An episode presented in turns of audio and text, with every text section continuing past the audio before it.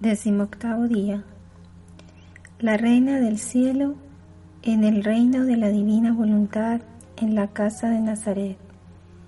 El cielo y la tierra están por darse el beso de la paz. La hora divina está cerca. El alma a su reina y madre. Soberana Madre mía, aquí estoy de regreso para seguir tus pasos. Tu amor me ata y cual potente imán me tiene fija y sumamente atenta a escuchar tus bellísimas lecciones. Pero esto no me basta. Si me amas como hija, enciérrame dentro del reino de la divina voluntad, donde viviste y vives. Cierra la puerta de manera que aunque llegue a quererlo, nunca más pueda volver a salir de él. De este modo, tanto tú como yo viviremos en común y las dos seremos felices. Lección de la Reina del Cielo. Querida hija mía, si tú supieras cuánto anhelo tenerte encerrada en el reino de la divina voluntad. Cada una de las lecciones que te doy es una barrera que formo para impedirte la salida. Es una fortaleza para amurallar tu voluntad, para que así puedas comprender y quieras mantenerte bajo el dulce dominio del Fiat Supremo. Por eso, Está atenta y escúchame, porque estas lecciones no son otra cosa que los trabajos que hace tu madre para seducir y cautivar tu voluntad y hacer que la divina voluntad triunfe en ti. Y ahora, mi querida hija, escúchame. Yo partí del templo con el mismo entusiasmo con el que entré y solo para darle cumplimiento a la divina voluntad. Regresando a Nazaret, yo ya no habría encontrado a mis queridos y santos padres, solo San José me acompañaba. Yo lo veía como un ángel que Dios me había dado para custodiarme.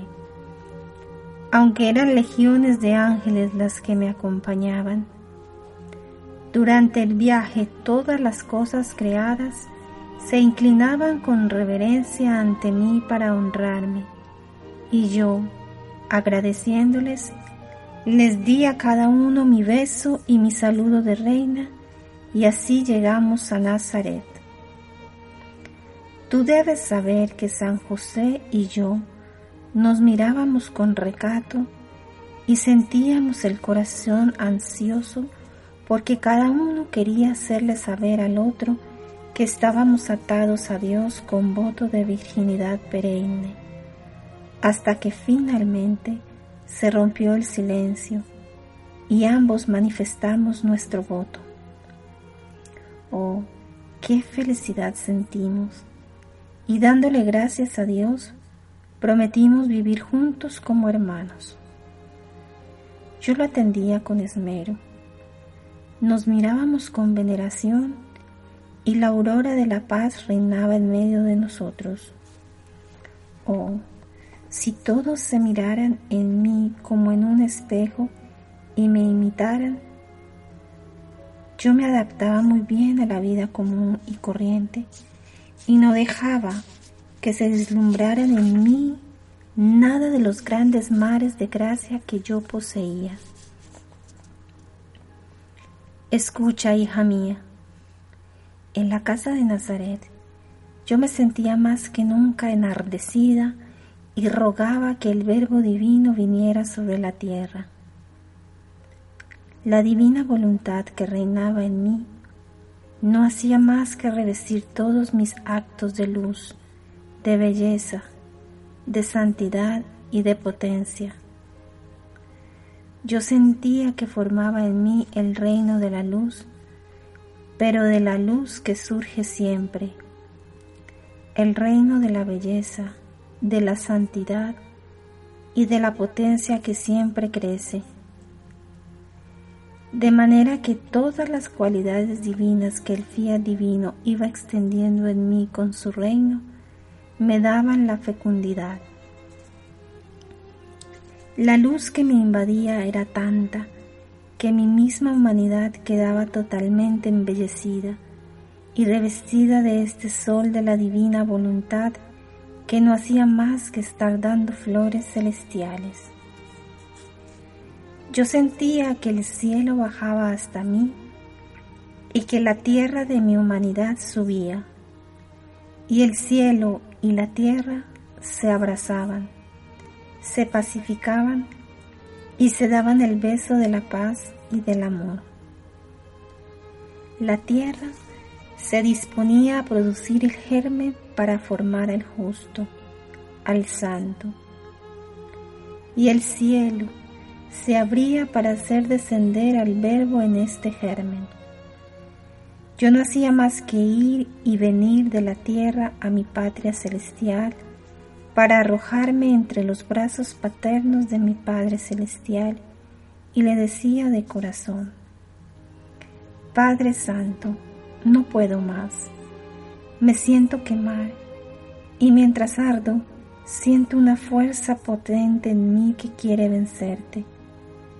Con las cadenas de mi amor, quiero atarte para desarmarte para que no tardes más.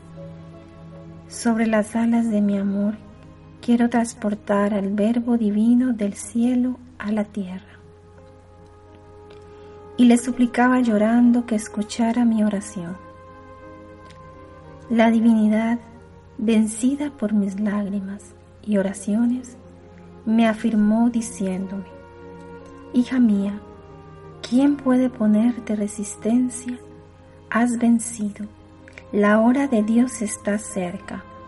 Mientras tanto, regresa a la tierra y sigue haciendo tus actos en la potencia de mi voluntad divina por medio de ellos todos quedarán conmovidos y el cielo y la tierra se darán el beso de la paz. Pero a pesar de todo, todavía no sabía que yo iba a ser la madre del Verbo Eterno. Hija querida, escúchame y comprenderás lo que significa vivir de voluntad divina. Yo, viviendo de la divina voluntad, formé el cielo y su reino divino en mi alma. Y si yo no hubiera formado en mí este reino, el Verbo eterno jamás habría podido descender del cielo a la tierra. Si lo hizo, fue porque en mí encontró su reino que la divina voluntad había formado en mí. Encontró su cielo sus alegrías divinas. Jamás el Verbo habría descendido en un reino extraño. Ah, no. Quiso primero formar su reino en mí y así descender como vencedor en su reino. Y no solamente esto, sino que viviendo siempre de voluntad divina, yo adquirí por gracia lo que Dios es por naturaleza es decir, la fecundidad divina para poder formar, sin la obra del hombre, el germen por medio del cual poder hacer germinar en mí la humanidad del Verbo eterno. ¿Qué es lo que no puede hacer la divina voluntad cuando obra en una criatura? Todo puede, y todos los bienes posibles e imaginables. Por eso, si quieres imitar a tu madre y hacerla feliz, la única cosa que te debe interesar es que todo en ti sea voluntad divina.